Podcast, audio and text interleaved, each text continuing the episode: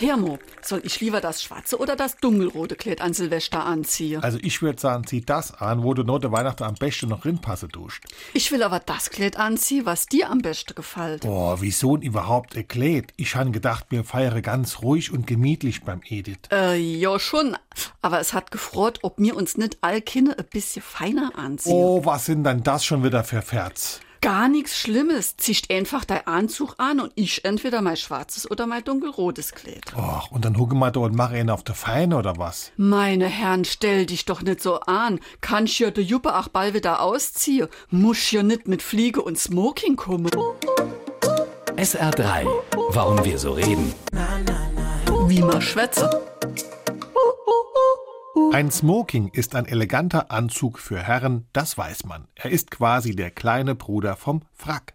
Wie sich unschwer erkennen lässt, stammt der Name aus dem Englischen und ist eine Abkürzung für Smoking Jacket, übersetzt eine Jacke zum Rauchen.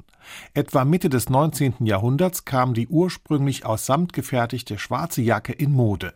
Die Herren der feinen Gesellschaft zogen sich das Smoking Jacket nach dem Essen über und gingen in einen Nebenraum, um dort zu rauchen. Der Jackentausch war nötig, weil man die Damenwelt nicht mit einer nach Rauch riechenden Jacke belästigen wollte. Wenn Sie im angloamerikanischen Sprachraum aber nach einem Smoking fragen, werden Sie nicht weit kommen. Der feine Anzug heißt in Großbritannien nämlich mittlerweile Dinner Jacket und in den USA Tux. SR3.